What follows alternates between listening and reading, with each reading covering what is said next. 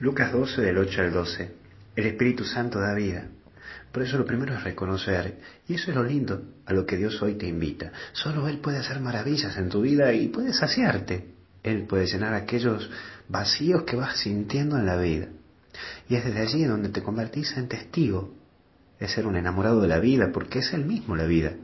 Y cuando Dios toca tu corazón y vos lo descubrís, vos mismo te convertís, no en un religioso o en un fanático religioso, no, no, no, sino que más bien te convertís en un enamorado de la vida, en donde percibís incluso eso pequeño de Dios que hay en el otro, eso pequeño de Dios que está incluso en los otros, por los otros y para los otros.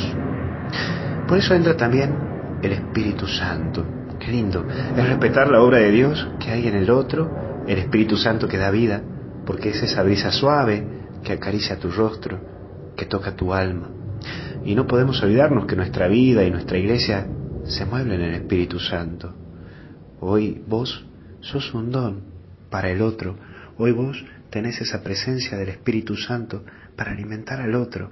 Hoy es el Espíritu Santo quien te mueve a llegar al otro. Y por último, testigo de esperanza. Es a esto lo que hoy vos y yo estamos invitados, a construir, Sí, que sí se puede, que la grandeza de todo está en reconocer la obra de Dios en todos y en todo. Ser testigo de vida ante una cultura de muerte, ser testigo de comunión en un mundo individualista, ser sonrientes a una sociedad que marca mucho la tristeza. En el fondo ser una ayuda para el otro, porque vos valés y sabés que vos podés ayudar al otro y para que se sienta valorado ante un mundo que no valora y que te cree o te hace creer que no vales. Fuerza y ánimo, que Dios está en tu corazón y vos sos un don de Dios para el hermano, vos sos un don de Dios para mí.